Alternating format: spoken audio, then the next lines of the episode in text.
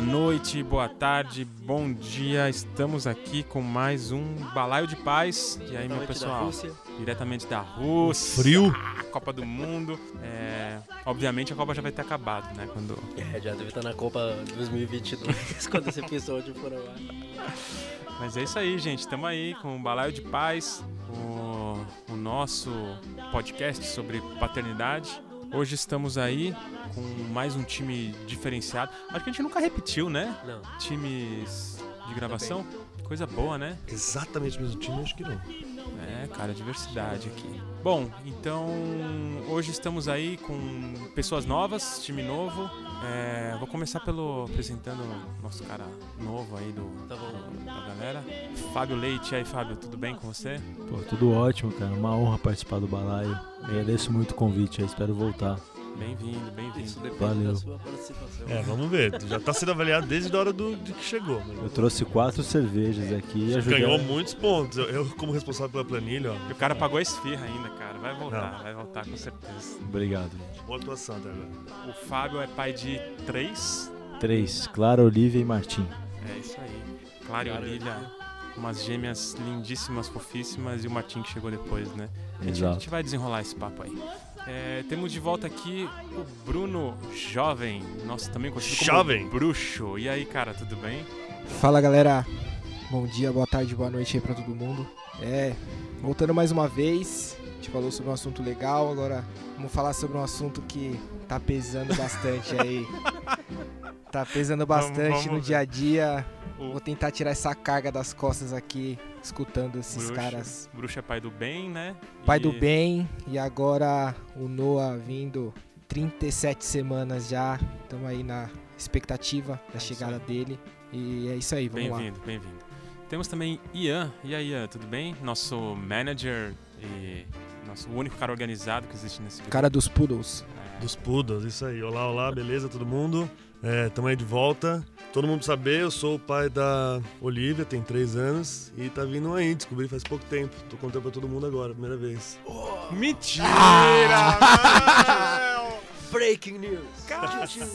Ô, Ira, bota, Cara, bota Tem que, tem que colocar, tem que sério, colocar chamada. Porra, Não, não, mano. Descobri faz um mês, tô morrendo de vontade de contar. Vocês E eu dei vários vacilos hoje à noite, já falando, nossa, então vai ser não sei o que, mas ainda bem que ninguém percebeu. cês- cês vão entender o, o porquê da nossa surpresa. Deixa eu primeiro terminar a apresentação. Que, uau, deu tipo um... Deixa eu me recompor aqui. O Léo tá aqui também, Leonardo Piamonte. Eu, fala galera, boa noite. Eu esqueci, eu tinha preparado algumas frases em russo, mas acabei esquecendo, mas é isso. Estamos aqui já no- na final da Copa, deu Colômbia, muito legal. Com certeza. Vamos ver como é que... Um gol quadrado. É Isso isso aí. O Léo, pai de três. Pai de três, do três mo- Daniel, molequitos. 19 anos. O Pedro, 11 anos e o Guto, quase 5. Isso aí. E eu sou o Lego, o, o host aí da galera, pai da da Tereza.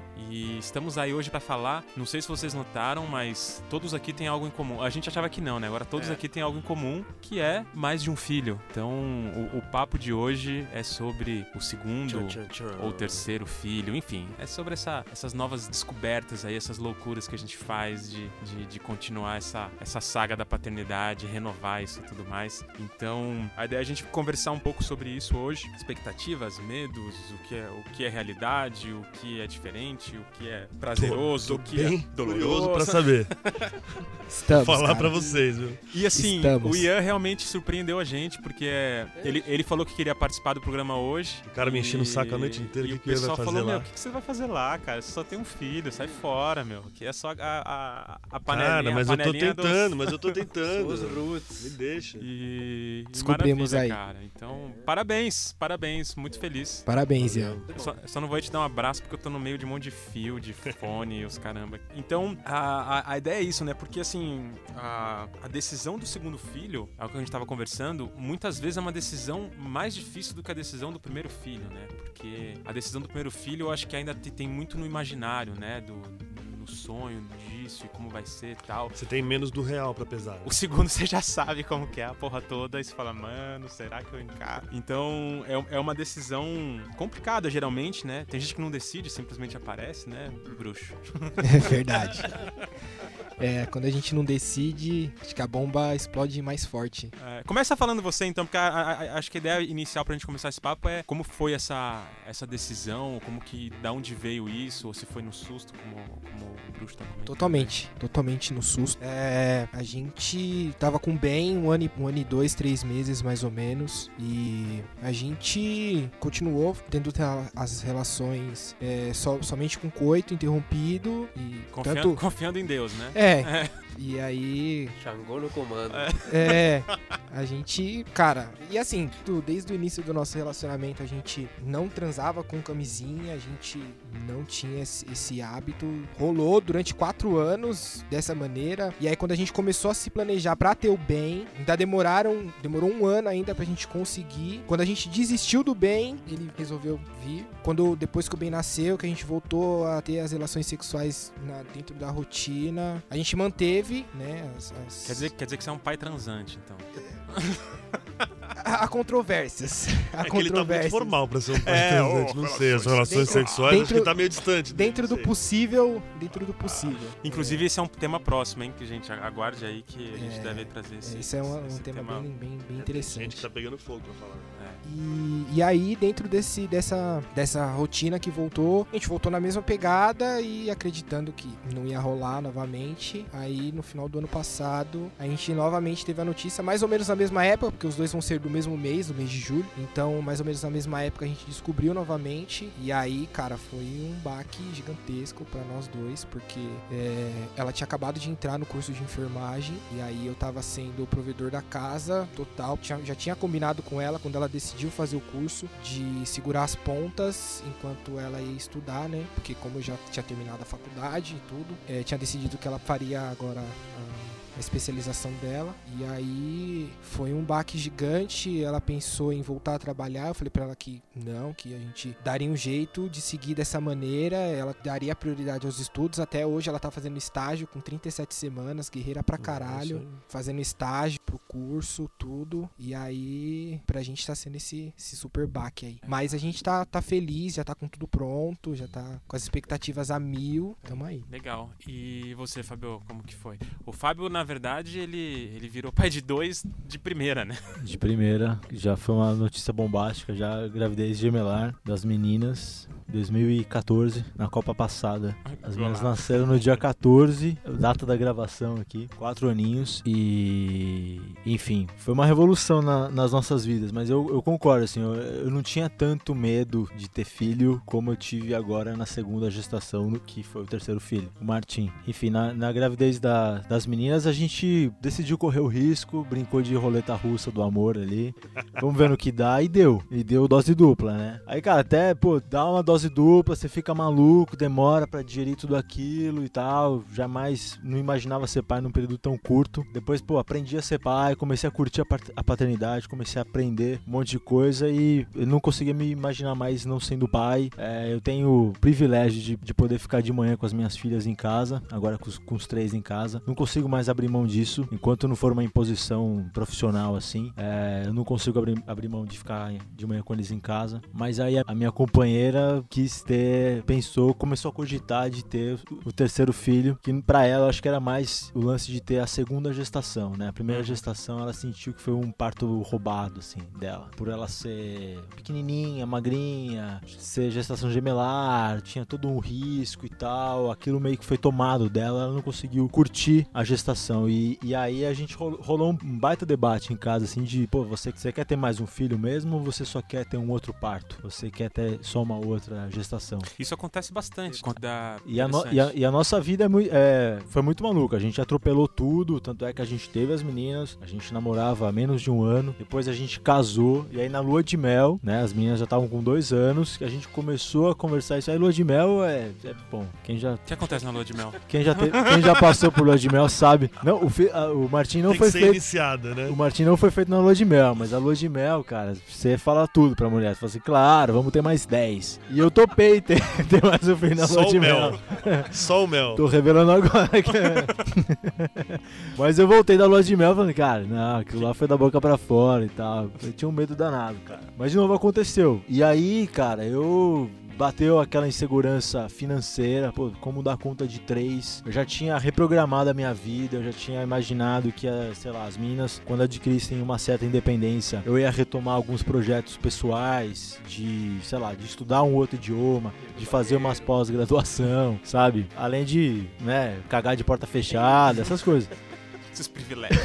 Cara, e aí, aí bagunçou tudo, né, cara? Bagunçou tudo e foi, foi um pouco tenso, assim. A gestação do Martim, eu demorei a assimilar, assim, como uma coisa positiva. Mas foi, mas ah, no fim foi planejado ou também foi Não, nada tirando essa planejado. conversa lá? Três, foi- três, duas gestações, três filhos, nada planejado. Não é o nosso forte planejamento. Maravilha. Mas assim, hoje eu até me penitencio um pouco, né? Porque, pô, eu amo o moleque, ele é demais, assim. Eu sinto que ele vai ser meu parceiro da vida, mas demorou um tempo pra eu aceitar, assim. Uhum. A gestação. E várias coisas que aconteciam eu acabava, sei lá, implicitamente assim, é, meio que responsabilizando ela, sabe? Uma coisa assim, pô, você que Sim. quis isso, então segura essa bronca. Então, pô, demorou, foram conversas e tal. A gente cho- chorou junto até eu entrar mesmo nessa questão da- de ser pai de três, que hoje eu também já não consigo imaginar não sendo. E aí, Ian, muita coisa, hein, cara? Imagino que o negócio tava entalado pra contar pra Nossa, galera. tava muito entalado. A gente descobriu faz um mês. Cara,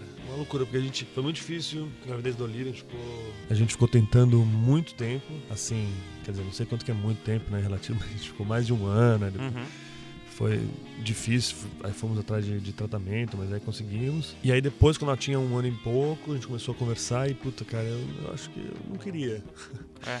E aí eu já falava, e a Paula querendo, e eu não queria, a gente começou, discutiu bastante sobre isso. Eu falava, tem a coisa financeira, meu, já é um baque, um, aí tá vindo outro, agora que a gente tá voltando mais ou menos ao- aos eixos. O perrengue todo de quando nasce, porque, né, a gente passa por ah, ah, muitos apuros. Então, olha que absurdo. A primeira coisa que eu pensei quando eu soube da segunda gravidez do terceiro filho foi assim, não vai caber no carro, cara. Foi a primeira coisa que eu pensei. É, não, a gente pensa muito essa nessas coisas. é.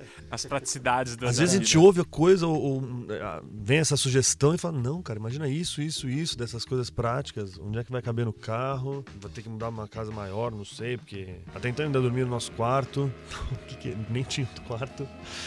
Que, que- várias coisas. Mas aí foi passando tempo, mas não, não, foi passando tempo, e aí minha irmã mora fora, ela veio visitar, e aí, enfim, deu aquela uma coisa bacana de encontrar minha irmã. Minha outra também tava morando no Rio. Aí eu falei, putz, irmão é bacana. E eu mudei de ideia completamente. E aí falei, bom, vamos lá, vamos fazer. Só que aí, de novo, a gente ficou tentando já faz tempo. É, putz, ano passado bem difícil. Porque, né, não conseguia, não conseguia, não conseguia, não conseguia. Então foi um processo lento. Mas aí meio que a gente desencanou, porque achou que não ia acontecer. E aí aconteceu. Não que Legal. desistiu, tinha desistido, tipo, já tinha aceitado que não ia rolar. É, mas É, é, geralmente é acontece. assim que chega, né? É, né? Quando é o que sai esse acontece, peso. isso É. acontece. É. E a gestação da Olivia foi assim, super tranquila, uma coisa muito light, não, não passou, a Paula passou super bem o tempo todo. Meu, muito, muito bacana. É, o parto não foi, sei lá, no, no melhor sonho que a gente imaginou, mas a gente tá bem tranquilo com, com como foi. É, não rolou exatamente como queria, mas acho que a gente resolveu isso, então não é uma Não questão. foi uma questão. de- não, nem, nem surgiu isso de, de questionar isso. A gente queria mesmo ter essa experiência de novo, Legal. e dar um irmão ou uma irmã, uma irmã pra Olivia. Parabéns. É, co- com a gente foi. A a Alice foi completamente no susto, mas a TT foi, foi planejadinha, foi meio, meio- Eu sempre quis ter mais de um filho e, e sempre, pra mim, achei que é. Pra nossa dinâmica ali, que seria importante ter meio junto, junto assim, coladinho, né? Então, quando a Alice estava com um ano e oito, eu acho, não um ano e meio, a gente tentou, mas tentou acho que três meses e, e rolou. E elas têm dois anos e quatro meses de diferença. Mas foi algo que, assim, não, não, não foi muito uma, uma questão, assim. Os dois tinham muita clareza de que, de que a gente queria mais um filho e foi, foi a mesma coisa só de aceitação e festa e tal. É, recentemente a gente teve uma, a questão do terceiro, né? Até já contei aqui. Que aí sim foi uma questão, porque a Dani queria muito, né? Minha companheira queria muito, eu não queria e tava meio reticente. Aí eu passei a, a, a meio querer e tal, ela tava meio numa, querendo desistir, ela engravidou e a gente perdeu, né, com logo no comecinho, com acho que na, na terceira semana. Aí sim foi uma coisa mais conflituosa, assim, de, de, de, alinhar esses interesses. Aí o que o Fábio falou, quando falava de terceiro filho, eu falei, meu, não cabe no carro, cara, não, como faz isso? Você só tem duas mãos, como que você vai sair sozinho com três filhos? E você começa a cair muito no, no, no racional. Eu acho que, acho que os caras tendem a trazer mais pro racional, né? Mas aí a gente perdeu e foi um processo que a gente até que lidou bem, assim. É óbvio, como qualquer perda é muito, muito triste. Mas a gente entendeu que dois tá legal, assim. A gente não tem mais, pelo menos tão próximo ter, ter mais um. Acho que foi. Tamo bem família tá fechadinho com dois. E você, Léo, diga aí seu, seus ah, depoimentos. Bom, agora pode sentar no sofá, se ajeitar, que é uma hora de agora história. É história. Vai ser editado duas partes. Essa parte que a gente falou e agora monólogo. A minha história vai ser que nem o do Rock em cinco filmes. Não, eu sou pai de três filhos únicos, basicamente. Eu tenho três filhos com três mulheres diferentes. Então, na verdade, sou pai, sou pai de três filhos únicos. É, que construíram uma relação de irmãos, assim, acima das minhas expectativas mas são três histórias de paternidade muito diferentes. O, o Pipe hoje tá com 19 anos na faculdade. Ele mora na Colômbia. Ele mora na Colômbia e, assim, nosso contato é um contato de mídias digitais, basicamente. Uhum. Faz alguns anos ele não vem e faz alguns anos eu não vou. E, bom, é isso. É, é uma história de paternidade assim totalmente atropelada que aconteceu aos meus 19 anos, totalmente despreparado para qualquer tipo de amor que não fosse o meu amor próprio. Então não, não foi uma, uma relação que nasceu muito bem e que também não, não prosperou muito bem e que aos poucos a gente vem tentando recuperar um pouco algum tipo de relação que a gente possa construir ali. É, depois de alguns anos nasceu o Pedro em 2007, 11 anos, já filho aqui da Fabiana. É, eu vim pro Brasil, aí bom, eu tive o Pedro. Inicialmente eu é, tentei ameaçar, repetir um pouquinho a história. Tentei meio me afastar, meio fugir um pouco, repetindo os modelos que eu tinha aprendido com, com meu pai mesmo. E no meio disso aconteceu uma reviravolta muito maluca e acabei tendo uns insights muito fortes em umas terapias que eu fiz e acabo perdoando meu pai como pessoa e trabalhando um pouquinho o mito do meu pai. E nesse dia eu lembrei, lembro que o Pedro nessa época tinha nove meses de idade, mas já ficava na creche, não tinha muita opção, né? E eu lembro que eu peguei o telefone e liguei pra, pra creche, pedi pra colocarem o bebê na, no gancho, no telefone. E falei pra ele assim: Não sei o que você está entendendo, mas a partir de agora você tem pai. Cacete. Isso mais ou menos com nove meses de vida, ele talvez babou no telefone, sei lá. E, mas foi isso, a partir desse momento pra cá, é, o Pedro me foi talvez a pedra angular da minha paternidade, totalmente virada é, de cê, assim, cê, 180 cê, graus. Você tinha você teve a guarda dele desde É, o Pedro, né? o Pedro foi uma relação que que éramos nós dois realmente bem muito mais tempo juntos, acabei assumindo, digamos, o, o cuidado dele e, enfim, fomos nos construindo um com o outro. Não tinha humanização nenhuma, não tinha teoria nenhuma. Não tinha paternidade ativa. Não tinha paternidade época. ativa na época, não tava Ainda estávamos na parte da temaqueria, da paleteria. Ainda não tinha chegado essa moda, nem o veganismo, nem o crossfit. Então, era uma paternidade mais na, na marra, cara. Raça, né? Na raça, e foi na raça, foi na raça mesmo. E aí, bom, é, falou a gente, conheceu a Gabriela, porque foi a gente, o Pedro e eu, que é a mãe do Guto, que é meu terceiro filho, meu caçula, que já vem, assim, já para constituir, digamos, a, a paternidade como, sei lá, como um dos pilares mais importantes da minha vida. Então, são os três meninos. Legal. E e é isso, tô indo cortar o. Não, tô brincando. Mas eu... é isso, três filhos acho que tá bom. Tá bom é... Não tá querendo montar o seu próprio time não, pra Copa de algum não, ano? Não, não, tá bom, tá bom. Três filhos, agora chegou uma cachorrinha em casa. Então acho que com isso já completo aí a, a tá princesinha. chegou a princesinha, temos uma cachorrinha. Né? e agora assim, falando um pouco mais pra, pra, quem, pra quem já tem, né? Tipo, como, como, for, como foi essa questão de, de, de expectativas pra vocês, assim? De porque é isso, né, cara? O primeiro filho, a gente não sabe de nada, não tem ideia do que vai acontecer. No segundo, a gente já, já tem uma ideia, né? De, de como vai ser e qual que é a real mesmo. É, você sente que, enfim, atendeu às suas expectativas ou foi algo também completamente maluco que você teve que reaprender muita coisa? Como que você. Como que você Bom, é, eu, eu, eu acho que eu tive que reaprender muita coisa porque eu sinto uma diferença grande, assim, considerável, de ser pai de menina e ser pai de menino. Eu, embora o Martim tenha só nove meses, é, eu sinto um, um comportamento diferente. Eu, eu tendo a achar que é de gênero, tem, tem gente que acha que não é, mas é uma questão, né, uma coisa mais ativa, mais física é, e que demanda muito mais. E, e eu acho que, mas nisso tudo tem uma carga embutida de coisas que, sei lá, eu já havia superado com as meninas e na minha cabeça eu falei, cara, passei por essa fase, entendeu? Passei por essa fase, não vou mais voltar por essa fase. Eu tinha isso na minha cabeça, assim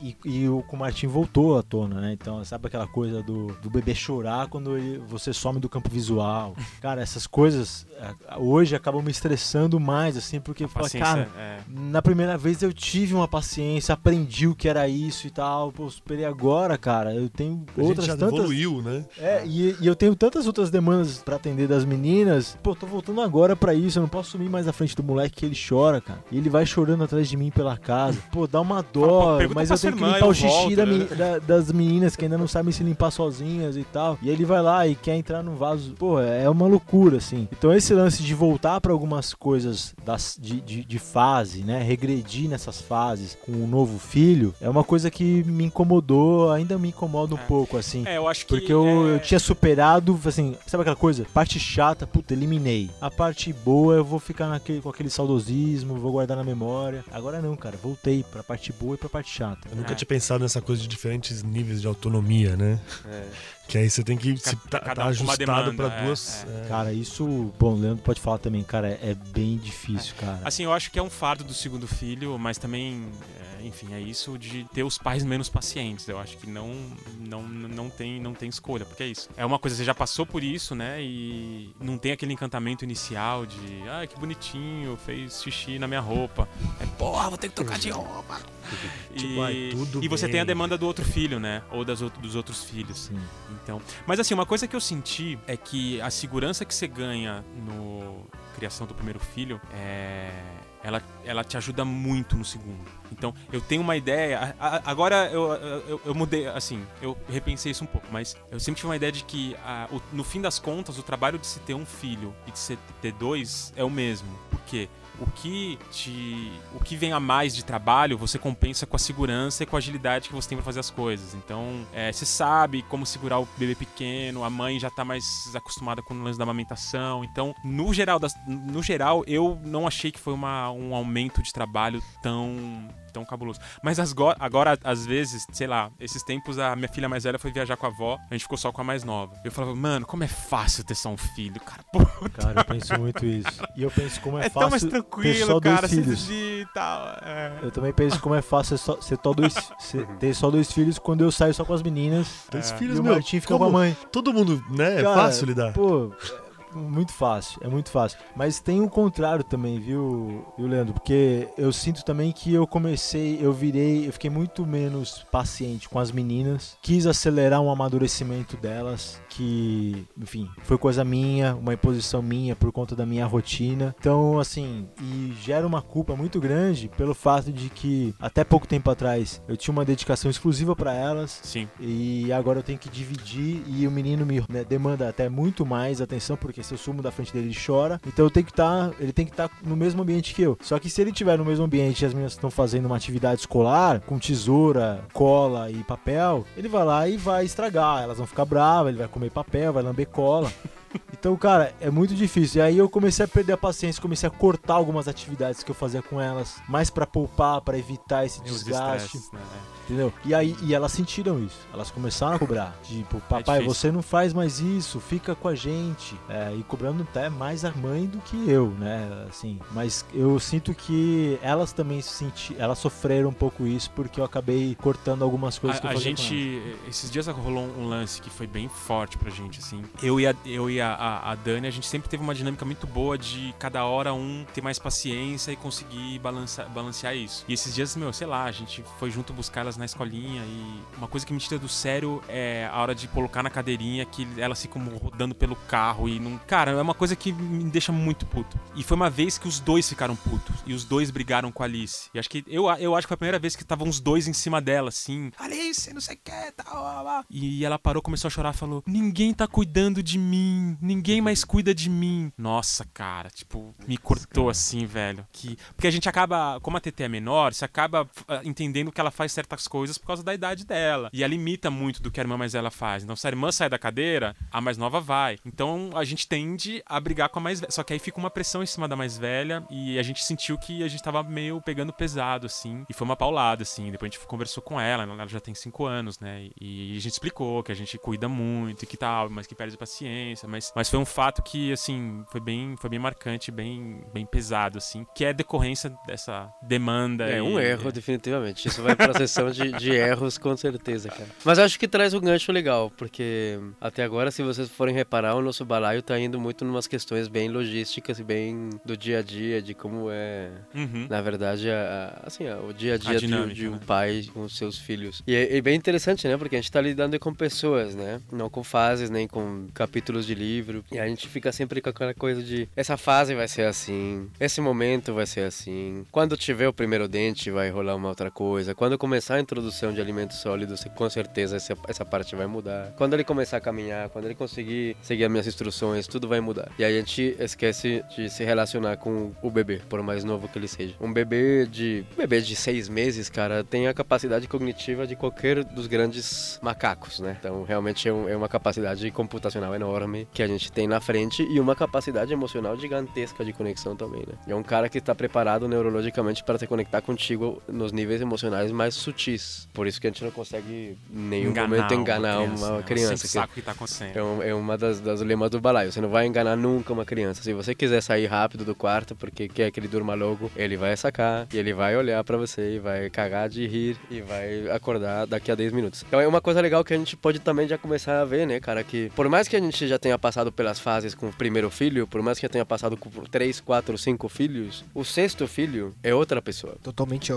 é outro universo, né? É cara? outra pessoa. E como é outra pessoa, precisa de outra relação. Então, às vezes, coisas que funcionaram não necessariamente vão funcionar. Coisas que deixaram de funcionar com um podem funcionar muito bem com o outro. E aí eu acho que a gente tem que, como pai, ter sempre essa, essa humildade ali, essa, essa aceitação da ignorância, né? De, de dizer, por mais que eu tenha criado 5, 6, 7, 8 filhos, é, esse é outro, esse é outro. É diferente. É totalmente diferente e vai ser totalmente E a diferente. gente saca isso da hora. É, É. Mas eu acho dormem que uma coisa, eu não diferente, sei, eu tô falando- Também diferente, é. faz tudo diferente. Eu tô falando sem experiência nenhuma, mas eu acho que o primeiro deve ser muito difícil você entender. Tô pensando aqui no, no que eu já tenho viajado. Você entender como é que funciona essa divisão de demanda do seu tempo também, né? E a criança aprender também, porque não, te, não tinha isso, né? Antes era uma demanda diferente, era mãe e, e- e a criança. E, É, você e o celular, entra- sei lá, porque o celular é foda, né? Mas, mas aí ela vai ter que disputar atenção com outro par, né? Você já tinha isso desde de, de cara aqui, Fábio. Mas eu não. Mas então, é- isso eu acho que é um aprendizado pro, tanto pro pai uma, quanto pra uma- mãe uma quanto coisa pra criança. que a gente uma- adotou e não sei se a gente leu, acho que Montessori fala sobre isso, é que o segundo já nasce dividindo, né? O segundo já nasce com a figura do, de outro filho. Sim. E então a, a gente sempre tenta priorizar a demanda do primeiro, no primeiro momento, entendeu? Tipo, ah, sei lá, as duas estão querendo alguma coisa ali, o primeiro dou. Agora não, que as duas já, já cresceram, as duas já entendem, as coisas mudam. Mas principalmente quando no, no começo, é, a, gente, a gente tendia sempre a priorizar a Alice, que é a mais velha, e não que vai deixar o mais novo desamparado, chorando, ou sei lá o que, mas tentar sempre dar, dar essa priorizada de primeira atenção, filha, o que você tá precisando, tal, tal, pra depois olhar e, e, e, e pra ela ir se acostumando com essa divisão de atenção que o primeiro filho vai aprender meio na marra e, e vai ter uma Que sofridinha. agora e- tem dois, mas você não tá sendo passado pra trás. né? É. Eu acho que eu, durante muito tempo, eu fiz natação. E acho que tem uma analogia que dá pra fazer. que Eu pensei, pensei agora na paternidade. que, Assim, quando você aprende a nadar, pô, é, um, pô, é um puta aprendizado, demora e tal, mas aí você aprende a nadar. Então, assim, você aprendeu a criar o seu filho. Você começa a desenvolver vícios. Às vezes você dá uma abraçada errada, você faz um movimento errado, mas você sai do lugar e você vai e chega até o outro lado da parede. Aí chega alguém e fala assim, cara, é diferente, é errado, na verdade você tem que nadar assim, ou seja, você precisa corrigir os movimentos, você precisa corrigir algumas ações, algumas atitudes. Isso é muito mais difícil do que aprender. Então, assim, o, o segundo filho ou terceiro filho te, te mostra isso diariamente, cara, porque você acha que com o primeiro você se saiu super bem naquilo, aquilo então, puta, fiz uma baita de uma introdução alimentar com as minhas filhas, cara. Só que agora meu filho não fica sentado no cadeirão. Ele não come no cadeirão, cara. Ele odeia o cadeirão, eu ganhei uma merda de um cadeirão que fica lá só ocupando espaço na sala, cara. Eu ponho lá, o moleque chora. E as meninas ficavam lá no cadeirão e tal, fazia gracinha, elas davam risada, abria a boca e enfiava a colher. Entendeu? Então, cara, é reaprender ou corrigir algumas coisas. Não é nem corrigir, mas é fazer diferente porque aquilo que você aprendeu não funciona mais. E isso é ruim para você, porque te mostra que você se achava o rei da cocada, o puta de um paizão e tal. Uhum. Você assim, cara, você não sabe nada. Daqui a pouco ela falou, cada, cada filho é único. E aí você refazer ou fazer de um jeito diferente, às vezes é muito mais difícil do que aprender a ser pai naquele momento com o primeiro filho. É, isso é verdade. Isso é muito verdade, cara. Mas é, é o que eu digo, assim, quando a gente consegue sair do, do dia a dia, da rotina, da, da coisa, da pegada, da, da alimentação, da, da hora do sono, e percebe que está se relacionando com pessoas diferentes, muita coisa se facilita. Muita coisa. Porque eu tenho claro, cara, que tem abordagens que com um filho meu funcionam muito bem com, e com outro. E às vezes tem que fazer as duas abordagens no mesmo minuto e na mesma hora, na mesma situação. É, é bem isso mesmo. Isso é muito louco. E quando você aprende a. a... Precisa de perícia. É, precisa de perícia de você poder realmente olhar para duas pessoas, dois universos totalmente independentes, porém, né, em contato muito íntimo e falar para eles ao mesmo tempo cada um esperando o que quer ouvir, o que quer para fazer e o que que a gente vai fazer. E o que mais, não sei, aí já talvez falando um pouco da minha experiência pessoal, o que mais tem funcionado para mim nesse sentido é poder, assim, realmente assumir a minha ignorância a respeito deles. E por mais que eu leia, e por mais que me interesse, e por mais que eu discute, e por mais que eu fale de paternidade, por mais que seja talvez o pilar mais importante da minha vida hoje, ou eu olho para eles e eu falo assim, porra, cara, deixa eu ver para onde eles vão, que eu vou me ajeitando aqui para tentar chegar a um resultado mais ou menos satisfatório para todo mundo. Mas é isso. É não deixar, né? É um, é um malabarismo. E não deixar um deles sentir lesado mais do que o outro. Ou no momento sim, depois o outro é que é o lesado. Cara, é, é, é malabarismo. Negócio, é, essa parada de você é, mudar a maneira. Fizeram analogias aqui e eu fui pensando em formas de explicar como fazer isso, né? E eu penso numa construção de ferramentas onde a gente constrói ferramentas para criar, para construir, ajudar a construir o universo dessa cria. E aí na chegada do segundo você tem as ferramentas, porém você tem que ajustar essas ferramentas é, é para esse é. novo, é. eu acho assim, eu, eu, que tá é. chegando, né, cara? Eu acho que você falou, acho que você falou bem, porque eu acho que você tem a segurança de que você vai dar conta, não que você tenha a fórmula certa para fazer a coisa acontecer. Eu acho que nesse sentido que a segurança ajuda, porque você sabe sim, que sim. você vai, você vai se comunicar e você vai achar um jeito, mas é legal você realmente assumir que vão vão ter coisas que não vão funcionar e, enfim, é assim. Eu acho até que é legal que a gente podia fazer, é, falar um pouco aqui, que volta e meia no grupo, no, no grupo do, principalmente no grupo do WhatsApp lá do, do Paternando, chega o pessoal pedindo dicas, principalmente de relacionamento entre os irmãos e tal. Eu acho que é legal a gente compartilhar algumas, por mais que é isso, né? É sempre complicado a gente compartilhar dica porque cada família tem, tem a sua dinâmica ali, mas eu acho que tem alguns pontos que vale a pena, principalmente pra vocês dois aí que estão hum. na iminência de, de chegar mais um que, que podem ser, ser valiosas. Você pensa assim, Léo, algumas? Sim, eu tenho algumas coisas para falar. Porque, assim, claro, a diferença de idade quando você tem um de 3 e um de 2, embora pareça pouco, é gigante. Um desenvolvimento cognitivo de uma criança de 9 meses e uma de 4 é, é um universo ali que separa. No meu caso, eu tenho que conviver com um de 11 e um de 5, que eles realmente, assim, eles... Uh, o, momento de, é, o momento de interseção deles é muito curto. A atividade que eu consigo fazer com os dois é minúscula minúscula. Normalmente é, cada um vai numa direção contrária e se encontram durante alguns segundos. É bem, é bem complicado. Mas então o que acontece? Eu acho que as experiências humanas elas são como se fossem espirais. Eu acho que a mesma situação, ela, ela pode ser compreendida em diversos níveis. É uma abordagem construtivista, basicamente. Uhum. Em que, por exemplo, a hora de dormir pro Pedro, que tem 11 anos, e pro Gustavo, que tem 5, representam coisas totalmente diferentes. O Gustavo tem uma expectativa de acolhimento, de, né, de sei lá, de, de carinho, de, de leitura, de ah, contação de história, enquanto o Pedro não. O Pedro tem uma expectativa de, de peraí, a gente já vai botar o molequinho para dormir, e aí a gente vai comer hambúrguer e isso. Ele tem uma expectativa totalmente diferente, mas a mesma experiência pode ser contornada de forma que os dois se beneficiem da experiência com abordagens diferentes. E aí você vai encontrando caminhos, por exemplo, na hora de dormir, o Gustavo recentemente a mãe ensinou técnicas de meditação. Então eles fecham o olho e começam a falar o que está em paz no mundo. Então ele fala: o tubarão, o martelo está em paz, a lula está em paz, não sei o que está em paz. E o Pedro sempre achou isso muito ridículo. E fala: pô, mas por que que eu falo? O cara fala todas as espécies, depois fala o oceano está em paz. Pô, começa falando que o oceano está em paz, que já envolve essas.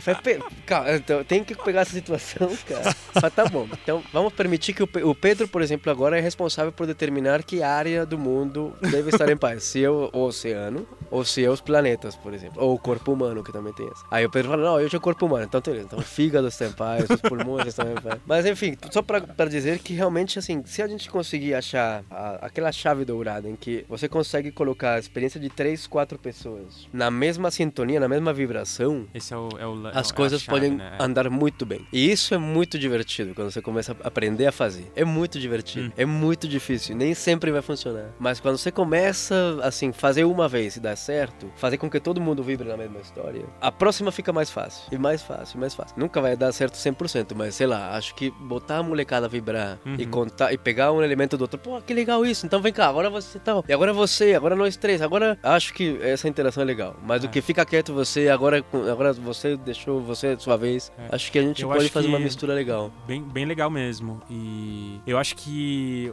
uma coisa que ajuda muito é, é esse lance de reconhecer a fase de cada um. Tipo, por exemplo, a, a Alice teve a chance de ganhar muita responsabilidade com a irmãzinha, assim, sabe? E ela ficava muito, até hoje, muito orgulhosa. Ela ajudava a gente a trocar uma fralda, a- ela se sentiu a irmã mais velha, assim. A gente sempre valorizou muito. E até hoje, cara, a gente. tipo, Não, e, e, e de tentar encontrar, não, filha, você é mais velha, a gente faz assim, você é mais nova, a gente faz assim e tal. E, e tentando achar esses ritmos, assim, eu acho, eu acho que isso é, E é ficar massa muito mesmo. de olho aberto, né, cara, pra esse tipo de momentos em que a criança tem iniciativa de se envolver com seu irmão e a gente às vezes não permite. Eu acho isso muito triste é, e é dramático. É, e aí eu conto uma história rapidão. O Pedro, quando o Gustavo nasceu, ele. Quando o Gustavo nasceu, ele tomava banho, enfim. E aí a gente percebia que a toalha do Gustavo sempre estava diferente do lugar onde a gente tinha colocado. Aí, por quê, por quê, por quê, por quê, por quê? E era uma coisa estressante, porque a criança, não sei o quê, a friaca, não sei o quê, vai pegando aquela coisa toda. Até que eu percebi que era o Pedro que tirava do lugar da toalha e colocava no outro lugar. E levou uma bronca federal. Levou uma bronca horrível. Porque, porra, a toalha, não sei o quê. Três, quatro dias depois que eu fui conversar com ele de por que, que ele tinha fazer. Porque ele achava que o lugar onde ele colocava a toalha era mais perto do box. E assim,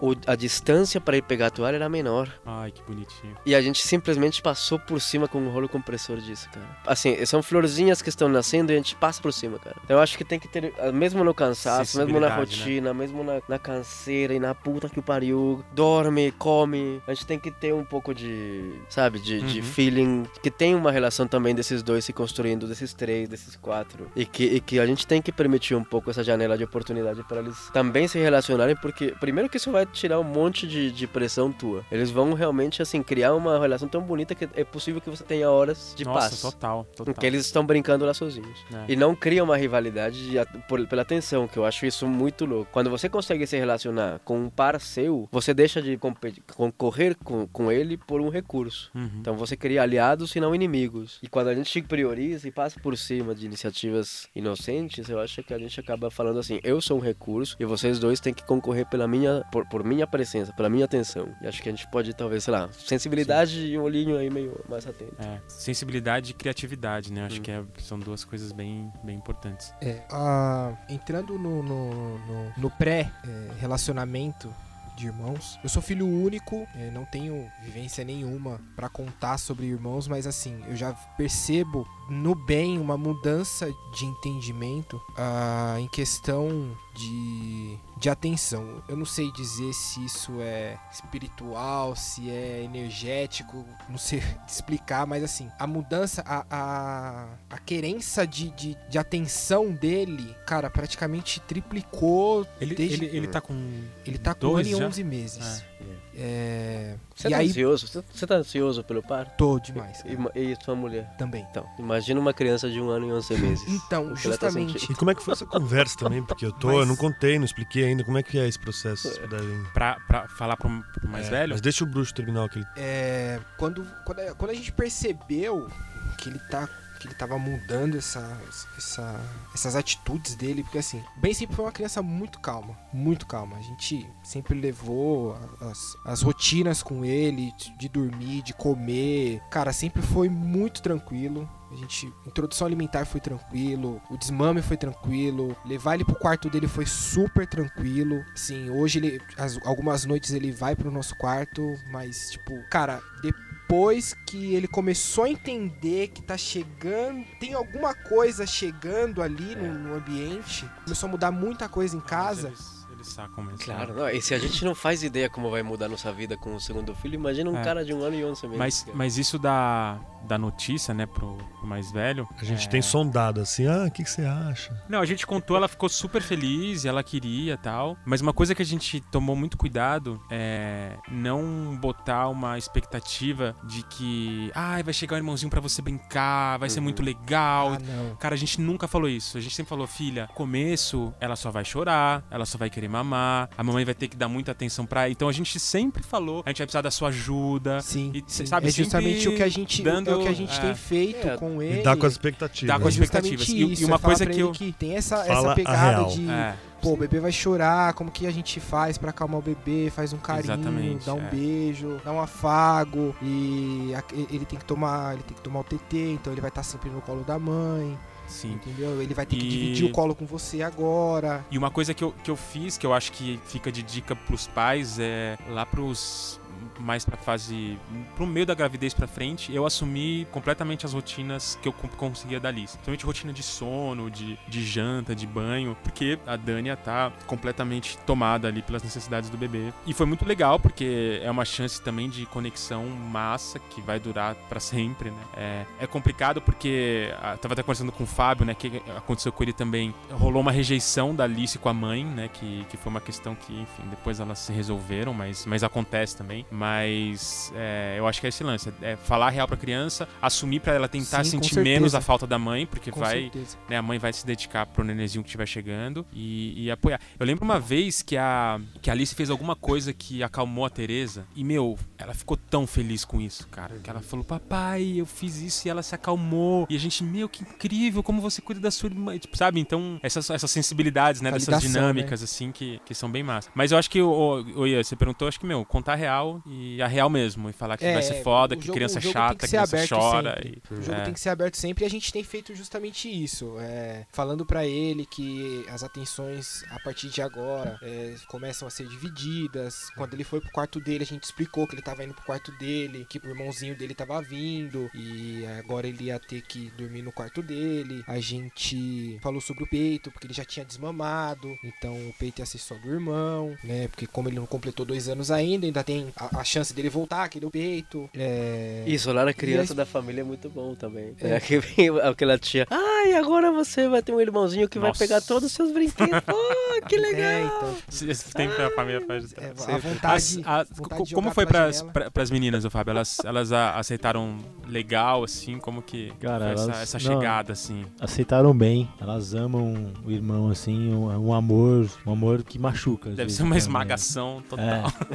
É. Porque elas já estão acostumadas a dividir, então tem uma facilidade Imagino que sim. É. disso, porque elas nunca foram seres únicos ali, É, né? dividiram Sozinhas, um útero, né, cara? Dividiram tudo é mais e tal, um, né? então assim, é- continua rolando uma briga entre elas e tal, e assim, tem ah, o fato das duas quererem ainda proteger o irmão. Agora que o Martim tá um pouquinho mais, né, grandinho e tal, tá engatinhando, começa a querer desejar os mesmos objetos, então você percebe que rola uma disputa, assim, não, isso aqui é meu, elas vão lá e puxam, e às vezes elas puxam, ele vem junto, ele cai no chão e bate a cabeça.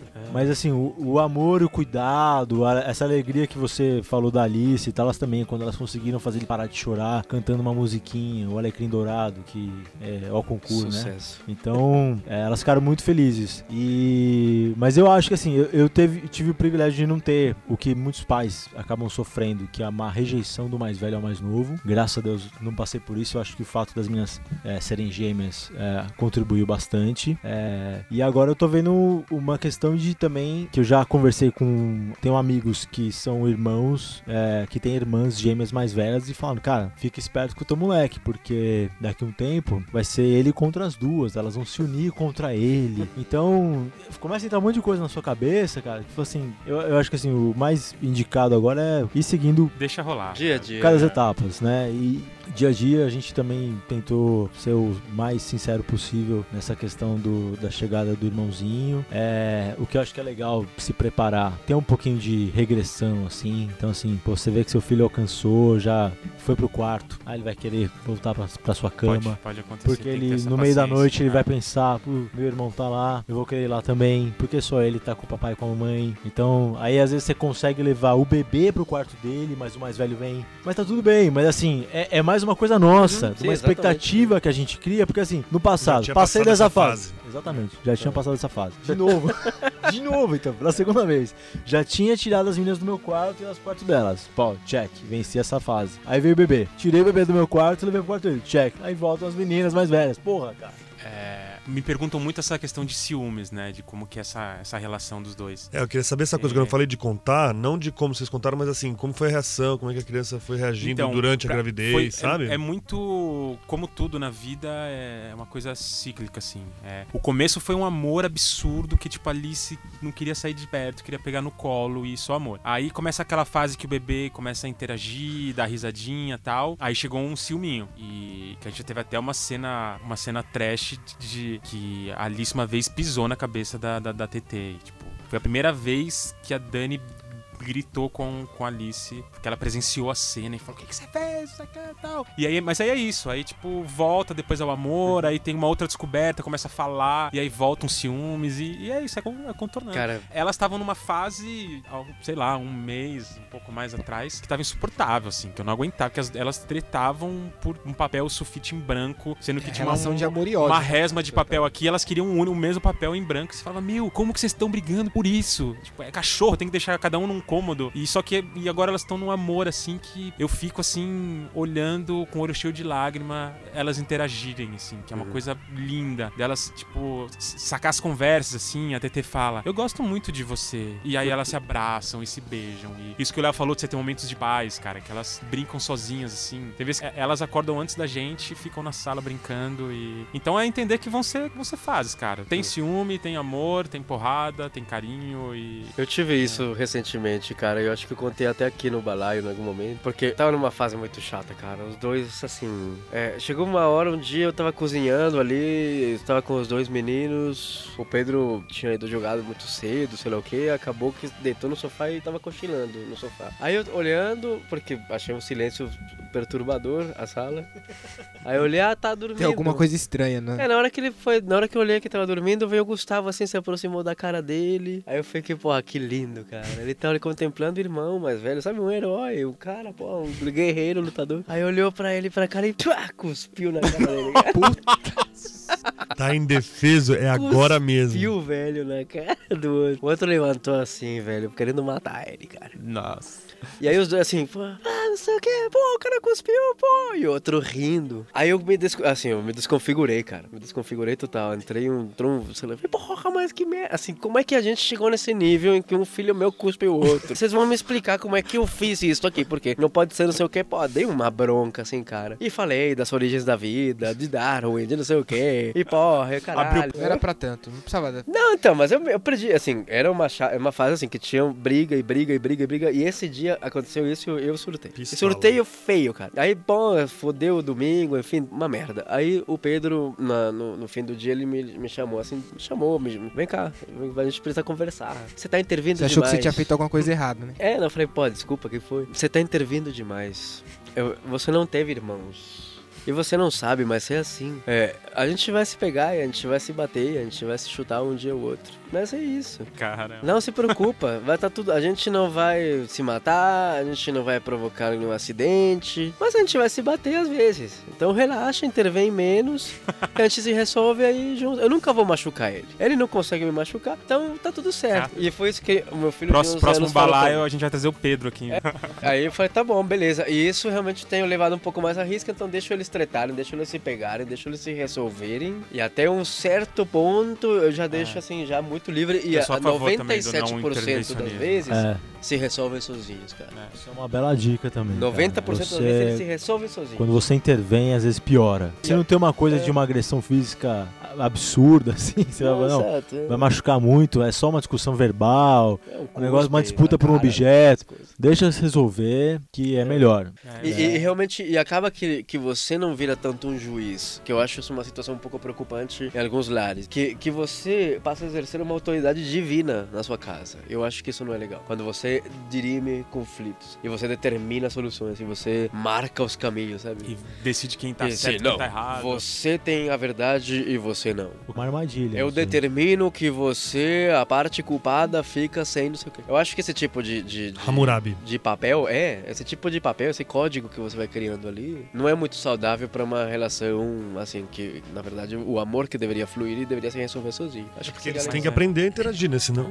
É, o mundo então, se não aprender pequeno, vai aprender sabe, quando? Sabe o que acontece? A, quando a gente. É isso aí, porque, por exemplo, a TT, ela é mais. Ela é mais do confronto, da porrada mesmo. A Alice sempre foi tranquilinha, a TT tem mais gênio. E também por ser menor e ter que brigar pelas coisas, né? A da irmã puxar coisa da mão dela e ela pegar de volta. Mas enfim. E das vezes que, sei lá, a gente presenciou a TT batendo na, na Alice, a gente intervia e tal. E a gente percebeu, como tudo, né, na criação, que qualquer reação que você gera, você alimenta essa reação. Tanto pro lado da TT quanto pro lado da Alice, que a gente começou a chamar ela de Neymar, porque ela ficava cavando contusão, entendeu? Tipo, chegava perto da irmã, a irmã fazia não sei o que, ela se jogava. Ai, a TT me empurrou! E rolava no chão, assim, sabe? E resolveu quando eu parei de intervir. Eu falei, Alice, você é maior do que ela. É... Se você quiser, você pode não deixar ela te machucar. Eu não quero que você, obviamente, bata nela de volta, mas você pode dar limite, você pode sair de perto, você pode não deixar ela chegar. E comecei a, a, a deixar e, meu, uhum. foi o que resolveu, assim. Ainda tem treta e tal. Mas quanto menor a interação, eu acho que, que vale muito. Porque aí senão você tem duas crianças chorando com você. Uma Exatamente. porque apanhou, outra porque bateu, bateu e levou bronca e, e, tal. É. Não, e te não, coloca no lugar de, sim. sei lá, de juiz e de, assim, de, de, de, dono da justiça. De, te coloca num lugar que não. não é o lugar que o pai Às vezes eu deixo e até eu ouço a Alice pedindo uma intervenção. É um papel Alice, muito medieval, cara. cara. Papai, a TT sei lá, a TT puxou meu cabelo. Conversa falo, com ela, filho. Resolve aí, fala que você não gostou. E, é bom mandar uns combinados pros é. filhos. Falar, olha só, é o seguinte, vocês dois, tal, vocês vão se resolver. Eu não vou, assim, eu acho que uma boa coisa assim você mandar combinado. Eu não vou intervir, vocês dois vão se resolver. Pronto. Eu, Não, eu... E, e, faça isso. Respeite isso também uhum. você. E, sabe, se segure pra não intervir. Ah, porque às vezes, feito... pô, dá uma vontade eu, eu, de gritar, justamente cara. essa conversa. Eu falei, eu falei assim, eu não vou me meter, mas vocês se resolvem. É. Vocês sabem se resolver, babá, beleza? Tem, uma tem consulta aqui com o Léo. Eu faço uma coisa que eu. Minha, meus pais, minha mãe principalmente fazia muito isso em casa, né? Meu pai ficava fora. É o seguinte, vocês se. Ou vocês se resolvam, acabou. Você acha que tem algum problema nisso? De você falar, ó, entendeu? Uma disputa por um objeto, por alguma coisa. Ah, eu, eu, eu, meto umas dessas também. É, Falar, então, mas se vocês não sabem brincar, algum, não vai ter, não vai ter porém nisso? É, não, eu não acho que tenha porém. É, eu acho assim, de novo, qual o objetivo das coisas? Porque se eu quero finalizar uma situação que é uma situação construtiva, porque o conflito é construtivo, no casal, nos filhos, na família, o conflito é construtivo, a briga não. A briga é horrível, mas o conflito é construtivo, sempre será. É graças ao conflito que a gente tem a ciência que a gente tem, que a gente tem as tecnologias que a gente tem. Mas então, quando a gente tá querendo resolver um conflito pelo meu conforto como pai, para eu poder realmente, sei lá, ter um pouco de paz para assistir meu Netflix, ou para eu poder trabalhar um pouco mais no computador, aí eu acho foda. Aí eu acho que a gente não deveria dirimir um conflito a partir da minha sensação de paz. Agora, se eu quero dirimir um conflito porque realmente o conflito não está sendo resolvido porque as crianças realmente não estão conseguindo lidar, eu acho que você pode perfeitamente tirar um benefício, provocar um, sei lá, um, adiar um, um, uma coisa legal. Agora, como é que a gente deveria fazer isso? Eu, eu não acho que o fato de duas crianças quererem resolver um conflito deveria levar a uma consequência ruim. Se eu tô tentando me ajeitar com meu irmão porque ele quer uma coisa e eu quero outra, e eu entro no meio e falo, vocês estão dialogando, vocês estão negociando, acabou. Isso não pode ser. Uhum. Então eu acho que a gente pode falar assim, olha, volta um pouco. Vocês dois estão muito loucos, né? Se acalma. A gente tem essa situação que provoca prazer. Se virem pra isso acontecer. Se essa situação não estiver provocando prazer, é porque ela tá provocando dor. Então, como ela tá provocando dor, eu vou retirar ela. Vocês me avisem quando vocês estiverem prontos para negociar de novo. É, eu acho que Então, é por aí também. E, e de novo, é, eu acho ótimo do- dois moleques falar assim, não, mas porque você fez isso e agora eu vou ter que fazer isso. Eu acho que essa é a essência da grande sociedade que a gente quer ter no futuro. A noção da consequências. negociação, da, da consequência de que tem outro que quer outra coisa que não é o que eu quero. Senão eu viro um fascista Bolsonaro. Então eu vou, eu vou te matar porque, pô, tu não quer o que eu quero. Como é que tu existe na vida se você não quer o que eu quero? A gente tem que aprender a viver com aquele que não quer o que eu quero. E, e eu acho que a infância é o momento pra aprender essas coisas. Aliás, se vocês me permitirem, eu acho assim, o segundo filho, o terceiro filho, uma puta oportunidade pro pai, cara. Porque se você pensar, a carga de outro filho, a carga de- do primeiro filho pra mãe é 500 mil vezes mais, mais absurda que pra gente. Assim, quem abre mão de carreiras, quem abre mão de sonhos, quem abre mão de projetos, quem, pos, quem, quem adia projetos, quem pospõe vidas, normalmente são as mulheres. A gente entra muito no oba-oba e é uma meia-culpa que, que a gente tá aqui tentando precisamente à meia-noite de uma quinta-feira, tentando de alguma forma dialogar isso pra conversar e pra mudar. Mas, assim, eu acho assim, filhos são uma puta oportunidade pra gente como pai construir essa sociedade realmente que a gente quer. E o segundo filho mais uma oportunidade brilhante, porque é a tua oportunidade como pai de se envolver muito mais, de participar muito mais, de se engajar assim realmente ativamente na construção de uma sociedade mais bonita. Então, sei lá, é, a- a- pensa só na, na carga que é pra mãe, ela vai engravidar, as tetas vai sair leite, ela vai deixar de estudar por 3, 4 anos, tem que pensar se vai abrir mão do curso de enfermagem ou não, tem que fazer estágio às 37 semanas, tem que deixar a carreira de arquiteta por não sei quantos anos. Imagina o que ela abriu mão. E a gente tá ali e a gente pode se beneficiar desse movimento para ser uma participação mais legal e criar essas, essa molecada de uma forma mais bonita. Mas Então, eu, eu acho, acho que é uma isso- puta oportunidade mesmo. É uma puta Boa. oportunidade. Bom, é bom uma puta oportunidade. Acho que só uma última coisa que eu acho válido, assim, de que é, o, o segundo filho traz também é uma certa leveza nessa pressão da, da cartilha humanizada. Hum. assim. Eu acho que é uma. Obrigatoriamente você. Por exemplo, a introdução alimentar da Tereza. Que a Alice, né, não teve açúcar até os Eu dois lembro. anos e não sei o que, tal, tal, tal. Esse dia foi louco. A Tereza, com um ano e pouco. É, Foi a calabresa, não foi também? Acho que rolou, rolou, rolou também, rolou. Mas ela apareceu com um bigode verde que a Isso. irmã deu um mousse de limão pra ela com um ano e pouco, entendeu? Foi a primeira coisa que ela comeu na... Um ano e pouco não, com seis meses, seis meses. Ela meteu um mousse pra irmã. E é isso, acaba, você acaba tendo que relaxar. Sei lá, a- o primeiro contato com telas que a Alice teve também foi... O primeiro filme que ela assistiu, acho que foi com 3, 4 anos. A TT viu esses dias, com dois anos, um filminho ali que a gente quis mostrar pra Alice. Você tem que relaxar. Você é, você é obrigado a relaxar, senão você, você enlouquece. E você percebe que você pode relaxar em algumas coisas. Sabe, não aquela coisa de, ah, tipo, ah, eu, eu tomava Todd com açúcar e Sobrevivi. sobrevivi. Não é, não é isso, eu não acho que É, é entender que a cartilha não é bingo, né, cara? Você não precisa completar Isso. todas as É, colunas, aí. todos os X. Cara. a gente consegue ir, né, cara? Exatamente. Faz o que, E o que fez e o que é legal e o que Até não onde é. tá dentro Meu, do escopo familiar que você convive, porque assim, eu tive, eu tive essa experiência de querer fazer, querer seguir a cartilha e assim, depois que eu voltei a trabalhar, cara, eu passo quase 14 horas fora de casa, eu chego, o Ben já tá praticamente dormindo e assim, eu não consigo fazer tantas tantas coisas com ele e que tem que uma hora a gente tem que relaxar, porque senão vira, vira uma situação só estresse. Vira só culpa, né? E culpa, Só é culpa, aquela merda que a exatamente. gente sabe. É isso, cara. Valeu, eu acho que Sim. tamo, cobrimos aí a maioria do que a gente queria tratar. ou- Acho que sim, acho que a única Não- coisa que eu acho que faltou um pouco falar e que eu acho que seria legal só dar uma pincelada rápida é a questão das expectativas da sociedade com os segundos filhos. Eu acho Sim. que isso é uma merda, eu acho que Não caiam nessa. Acho que não caiam nessa, assim. Eu acho que é o único motivo, e até vou, vou indicar um livro, um livro que eu vou recomendar da Christiane Overall, chama Por que Ter Filhos? Um Debate Ético. Uhum. É um livro muito legal porque, assim, hoje a sociedade, tipo, meio que se defende mais do fato de não ter filhos do que do fato de ter filhos. E ela vem com uma abordagem diferente, tipo, por que você quer ter filhos? Né? Porque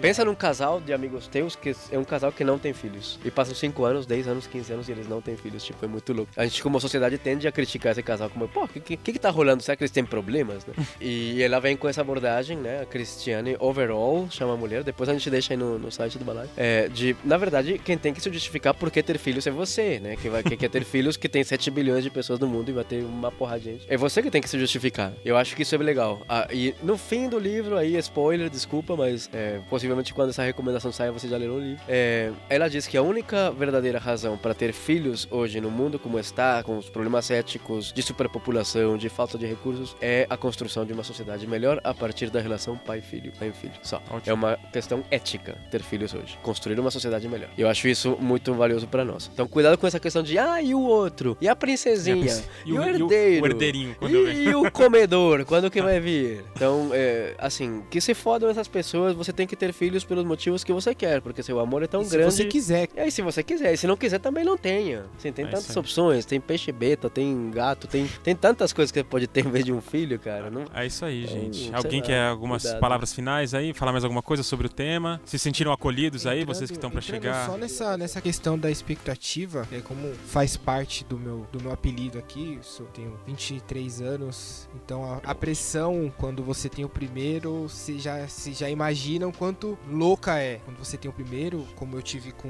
O 21, 22, 21, 22. E aí, quando você fala do segundo, cara, é a pancada parece que tem uma tonelada a mais. Claro. E aí a pressão da sociedade também é maior por conta de ter o segundo, mas como assim você vai ter o segundo? Por quê? Já mete uma culpa aí, né? Não se preveniu, se tá vindo é porque não teve prevenção. e aí rola, rola uma pressão, e aí rola essa pressão inversa, né? Tipo, pra, pra galera que é mais experiente e já tem uma carreira formada, já tem é, projetos. Pode falar mais velho que a gente não vai ficar ofendido, não. Não, não vou fazer isso com vocês, cara. É, que, que já tem essa, essa, esses projetos já definidos na vida, ou já concluiu projetos, é, criam-se essa cobrança de, pô, e aí, não vai ter um filho? Não, vai essa ter coisa o da sociedade não, não vai ter um filho é quando tem. E aí, quando é que vem o próximo? Quando vem Nossa, o próximo, cara, exatamente. Você acha e que aí, vai acabar? Acaba um dia? Me É. Diga vocês. Não, três. então, mas é engraçado. É, Pra gente, a primeira notícia da gravidez foi uma surpresa, depois uma alegria. A segunda notícia foi pura alegria, porque todo mundo quer um segundo. A terceira era o quê? de Ah, novo. Não acredito. Mas, gente. É, Então, geralmente, no segundo acaba a pressão. é. E aí é totalmente. é, aí a história inverte, né? No, quem é mais jovem, a história inverte, né? a Claro. pressão Você é- não é pra que você é tenha. visto como é pra que você não irresponsável, né? É, nem o primeiro e nem o segundo. é impressionante. Né? E aí, quando a gente decidiu ter o primeiro, assim, a gente decidiu só nós dois, né? Ninguém sabia que a gente queria. E a gente ficou super feliz com o primeiro e do segundo foi um baque gigantesco, mas que a gente tá aí na fé, 37 semanas, aguardando. Vai dar tudo E- certo. É isso então, senhores. Fábio quer fazer alguma. Eu tô uma- surpreso, Se tem cara. alguma Vi- coisa, 23 fale. anos, cara. Desculpa, eu não sabia. eu Porra, não você sabia. não Tô chocado. Eu não sabia. Não, mas, cara. Não, eu contei tem pra eles no começo do programa Ah. que eu tô esperando um filho. Ele ficou mais chocado com a idade do bruxo, gente. Bom, parabéns pra você também, cara. Porra, que alegria, cara. Só, só tô. Cara, mas tem uma puta rede de apoio aqui. Eu sei que na hora H é você e, e a tua mulher e tal, e é puxado mesmo, mas, pô, é. O acho tá, que te- tá bem encaminhado. E é Tá, puxado em cara. qualquer idade, e é puxado em Pra- qualquer exatamente. situação social, em qualquer Exatamente. situação econômica. É isso, não, não, tem, não tem idade, não tem. E filho, cara, é, é- é- é, assim, não tem, não tem essa de ter dois, ter três, ter um. É, é só possibilidades de amar, cara. Então. É, o, o lance da pressão que eu falei até aqui que não acaba é porque é isso, depois começa a rolar uma pressão inversa, né? Pô, mais um e tal. Então eu tenho três agora, a pressão é pra fazer vasectomia. Cara, todo Só dia muda o foco. tem um amigo no trabalho, já fez? Você tá com medo do quê, cara? A sociedade não cansa. É como se fosse uma bicuda no O saco. que você fizer. Entendeu? Porra, cara, não, eu vou fazer e tal. Pô, faz logo, cara. Você quer ter mais um? Não dá pra vacilar com você, não. Então, Incrível. É, gente. cara, é- Aí você, aí você fala, vou fazer, aí você fala, mas você tem certeza? Não, e aí você vai fazer. Teve um primo meu que fez agora, faz pouco tempo. Ele me falou: você passa por uma entrevista, um teste psicológico, que os caras começam a falar: e se seus filhos morrerem e tal, você vai fazer, você não vai poder Você mais tá ter pronto filho. pra isso? Você tá pronto pra isso? Loucura.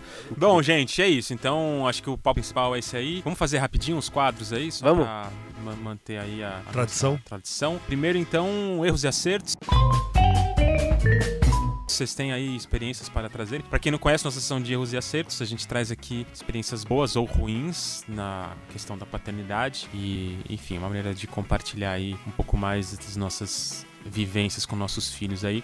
Fa- Fala aí, bruxo. É, voltando nessa questão do, do- da loucura que, que vira na cabeça da, da criança, é, essas essa duas últimas semanas aí, eu tenho mais passado mais tempo com o Benício, né? E aí num dos dias eu tava indo pra casa, a Thaís já tinha chegado em casa, minha companheira, e aí eu fui sozinho com ele e da, da- da casa da minha mãe, onde eu peguei ele depois do trabalho, até a minha casa, demora mais ou menos uma meia hora de carro. E, cara, como manter uma criança na cadeirinha é complicado. E aí eu coloquei uma música para ver se ele se divertia e nada, ele continuou chorando, ele já tinha jantado. Eu falei, filho, não tenho o que fazer, ele tá pedindo TT, TT, TT. Eu falei, filho, não tenho como, não tenho como, não tenho como, e trânsito, e não chega logo em casa. Teve uma hora que eu surtei, eu falei, meu, cala a boca, não aguento mais você gritando atrás do carro, eu não consigo te dar um TT agora, você tem que esperar um pouco. Não adiantou merda nenhuma, né? Porque ele continuou chorando e eu continuei estressado pra caramba. Então acho que esse foi o, Deu uma estourada aí. o erro, mas é, deu uma estourada. Quem e- nunca? Foi tá É. todos, é, todos, aca- todos. acaba acumulando muita coisa na cabeça e É. você tenta, tenta uma vez, tenta a segunda vez, você acaba começando a ficar sem, sem munição pra debater sobre aquilo e aí você acaba estourando. É. É, mas aí depois eu sentei com ele falei, filho, desculpa, papai tem Eu acho que esse- é, a você." gente Essa- sempre, sempre essa. acaba voltando esses relatos de perder a cabeça É. com, com a criança e, Sempre. meu, é totalmente inevitável. É, O que, o que importa é o que eu acho, pelo menos o que importa é o que a gente faz depois, né? É. É de é, reconhecer. justamente, justamente. É E sentar, é. conversar, olhar no olho, pedir desculpa, é, reconhecer. Porque eu acho que até Eu tem, acho eu já falei positivo isso. até, é. cara, eu acho que vezes, tem o é. valor também na criança um ver valor. você perdendo a, um a cabeça, porque ele entende que não é, você, não, né, você não é um, um ser iluminado que Verdade. não se. Porque não- aí ela também aprende com isso a lidar com a dela, né? Claro. A Olivia tava. Vou contar um erro então, e um acerto. Ela tava muito nervosa e ela tá fazendo aquele.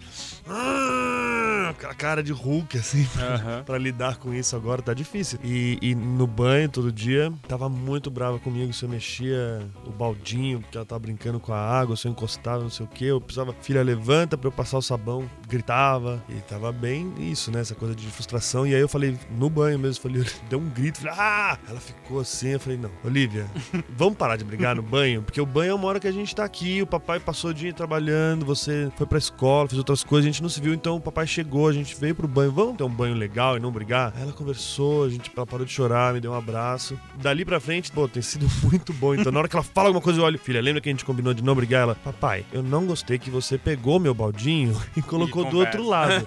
Aí eu, tá bom, filha, muito. Me desculpa, eu pego o baldinho e coloco de volta. E agora tá rolando isso, meu. Nossa, ótimo. banhos voltaram a ser. Eu tenho uma, uma para dividir, eu não sei nem se é erro ou acerto, mas uma coisa que aconteceu lá em casa, que acho que pode acontecer em vários lares brasileiros aí, que tem a ver com, com a gente aqui de ter mais um filho, que foi que quando o Martim nasceu, é, da minha cabeça, sem conversar com a, com a minha mulher, eu comecei a tirar as minhas filhas do mesmo ambiente, tirar de casa, vamos brincar, vamos passear, vamos no, no parquinho, e aí, passado um tempo, isso acabou gerando um estresse entre o casal, porque é, a mãe começou a sentir falta das, das filhas mais velhas. E aí começou também a rolar um apego muito maior das meninas comigo, um afastamento meu com caçula. E eu tava só, sabe, naquela linha, pô, eu quero proteger, eu quero preservar, eu quero que você tenha aquela relação que você precisa ter com, com, com o menino, porque ele ainda é uma parte de você e tal. No fim, eu tava achando que tava fazendo a melhor coisa do mundo, deu tudo errado, rolou uma puta discussão, os dois choraram e tal, mas enfim, depois a gente se encontrou. Mas, cara, eu achando que tava fazendo a melhor coisa do mundo e tava cagando. Mas é isso, então né? tem que conversar, cara. É, mas, mas é isso, tem que conversar. Tem que eu tenho conversar muito porque disso. isso acaba acontecendo Eu, muito, eu né? tiro da minha acha- cabeça que aquilo é Cara. a melhor solução sem perguntar pra ela. Mas eu juro, eu tava tentando muito resolver tal, tal coisa. É, mas isso, isso, isso e aquilo. E Normalmente a mulher vem com essa, né? Você nunca mais, jamais imaginou que fosse, né? E ela vem lá e aponta Sempre 10, vê uma 10 perspectiva que você fala- assim, cara... É. Não vi essa perspectiva mesmo. Eu tenho um que eu acho que na situação em si foi um, foi, foi um acerto, mas a causa da situação foi um erro, que, que me fez pensar muito sobre, sobre essa questão. Que eu tava na. A Alice tava na casa de umas amigas e, e a gente tava lá, né, com, eu com, com, com a família e tal. E aí a amiguinha dela falou: Ah, a Alice tá chupando um chiclete. E ela nunca chupou chiclete na vida. Sempre foi uma coisa, não, chiclete não, chiclete é ruim. E ela entendia e falava, enfim. Aí eu fui lá ver o que tava acontecendo, ela tava dentro do armário, tipo, escondida, assim. E eu falei, filha, papai quer conversar com você. E ela já sabia que era por causa do tal do chiclete. E, cara, não sei o que que deu, que ela, tipo, surtou num nível, assim, que eu tinha visto uma vez na vida, quando ela tinha dois anos, que ela teve um surto desse, mas que ela começou a berrar, com a mão meio no ouvido, assim, berrar e berrar e não deixava. Eu falei, filho, papai só quer conversar. Tipo, abaixei bem na calma, assim. Eu peguei ela no colo, tipo, ela agarrou meu pescoço, assim, continuou gritando, tipo, me machucou, assim, sabe? Foi uma coisa louca, uma cena louca, assim. Eu botei ela na cama, continuei super na cama, falei, Alice, papai quer conversar com você. E ela, ah, gritando, não quero conversar, não sei o que e tal. Aí eu falei, filha, o chiclete era de uva ou de laranja? E tipo, meu, na hora ela de uva e começou a dar risada. Tipo, eu desarmei muito ela nessa, assim. E aí a gente começou a conversar e eu falei, falei, filha, você não. Ela falava, eu, é, eu vi que ela tava com medo da minha reação pelo chiclete. E eu me assustei com isso. Eu falei, cara, será que eu sou tão rígido assim que a minha filha. Eu falei, falei, filha, eu não quero que você tenha medo do papai, tudo bem você tá chateada. É, eu realmente não acho o chiclete legal, mas não tem problema nenhum você chupar um chiclete. Se você gostou, como foi para você? Tipo, levei para outro lado. Nisso achei que foi legal eu ter conseguido reagir e tal, mas eu fiquei com essa questão das vezes a gente, né, fica tão rígido com certas coisas que. Que é, é uma que, cultura que... do medo, né? Uhum. É, que ela, ela, ela ficou com medo. Foi a primeira vez que eu vi ela com medo de mim, cara. E foi horrível, foi horrível eu ver, eu, eu, eu me ver nessa situação por causa de um chiclete, assim, sabe? Que, porra, tudo bem, uhum. é, é, ruim, não faz bem, mas tudo bem, não vai morrer porque comeu um chiclete. Enfim, foi, foi uma situação bem, bem intensa, assim, uhum. que, que É uma coisa boa de perceber, né? Que a gente constrói isso de algum jeito. Né? É. Então, começar a desconstruir assim que perceber. Né? Sim, sim. E aí pensar que numa próxima que, sei lá, ela vê um pirulito e falar, não, tudo bem, chupa aí um pirulito, uma vez ou outra tá tudo certo e tal. E, porque assim, por um lado eu acho muito legal a, a construção que a gente teve com esse lance de açúcar, que elas hoje em dia comem chocolate e tal, mas tem uma puta noção, tem um paladar legal, comem é, de tudo. Ponderação sempre é melhor que proibição. Exatamente. E, mas eu, em algum momento eu acho que rolou um, um peso nosso em cima disso que não foi bom para ela. É, o Ben, por exemplo, não gosta de chocolate. Já é. tentaram dar chocolate para ele, ele sempre cospe chocolate. nunca, nunca curtiu chocolate. Alguma coisa mais? É isso. Dicas? Balai de paz, uai. A gente tem também um quadrozinho de dicas. o Léo já mandou um livro aí. já mandou, já deu Eu quero mandar, hein, cara, um. Tá, tá, na moda aí. Não sei se vai estar quando o programa sair no ar, mas é o Tully, né? O filme. Alguém aqui uhum. viu? Eu assisti o trailer, tô aí na lista pra ver. Cara, porrada, hein? Uhum. Não consegui nem. Porrada, recomendo. É uma fotografia muito realista do peso que, que é pra mãe, principalmente. E. Puta, foi muito bom, cara. Eu não vou dar spoiler nenhum. É, assistam. Eu acho que ele traz muito, muita reflexão pro, pro papel do pai. É pro peso da mãe, carga mental, essa porra toda. Então, assistam, cara. Principalmente os homens, eu acho que, sei lá, foi, foi bem forte para mim assistir, assim. E, enfim, muito legal. Acho que dá até para fazer um programa sobre, sobre o, as discussões que esse, que esse filme traz. A gente até marcou uma roda de conversa, né? É. Rolou um, um, umas discussões um no Facebook ali, ali um movimento. Aí o Vifa, né, um dos campanheiros nossos do Balaio, marcou uma roda de conversa com pais e mães, que foi bem legal. E, mas enfim, fica essa minha recomendação. Uhum. Cara, eu tô muito sem tempo de ler ler, de assistir, nada, não tem. A única coisa que eu tava lendo ultimamente é uma série de quadrinhos, chama Saga, uma coisa mais licérgica do mundo, assim, mas basicamente é totalmente intergaláctico, outras raças aqui. Mas basicamente é a história de um cara e uma mulher que se conheceram em situações mais bizarras, em guerra, inimigos, e se apaixonaram e ficaram juntos e tem uma filha, e agora estão criando isso, só que no universo que quer matar eles e etc, etc. Hum. Mas eles não discutem nada da, da, da, logística do dia a dia, de trocar fralda, assim, mas umas questões muito de, de crescimento da criança e muita coisa contada assim, ah, os meus pais se conheceram assim, tal, tal, tal. Essa foi a primeira vez que eu encontrei, que eu, que eu entendi o que era morte, muito para a perspectiva da criança. Então é muito legal porque é totalmente lisérgico. Pois tem essas é. coisas mais esquisitas, os, as naves do espaço, eles vão num planeta que tudo que você consome lá é, é, é um LSD, mas tá contando essa história de basicamente um casal com, seu, com sua filha, agora ela tá grávida. Chama Saga? Segundo, chama Saga. Legal. Coisa mais louca. É, Brian K. Vaughan, o escritor, e, e Fiona Staples, a arte linda, enfim. É Massa. Coisa. Você tem ela como é digital é... ou Digital, como é pequenininho dá pra ler, né? De vez em quando, quando eu consigo fechar a porta do banheiro.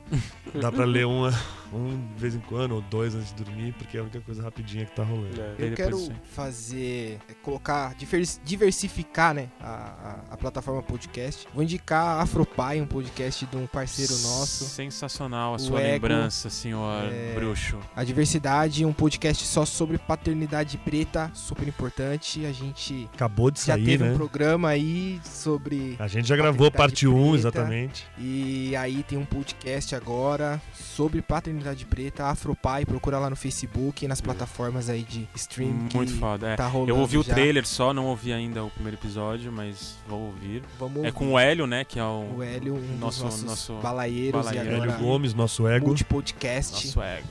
Mas, mas. E é isso, a minha, é. minha recomendação. E a gente, vai, a gente vai lançar o no, a gente fez uma edição do, de Balaio. com, essa, com, essa, com esse tema aí que deve. Acho que é o próximo que sai, né? Então fiquem.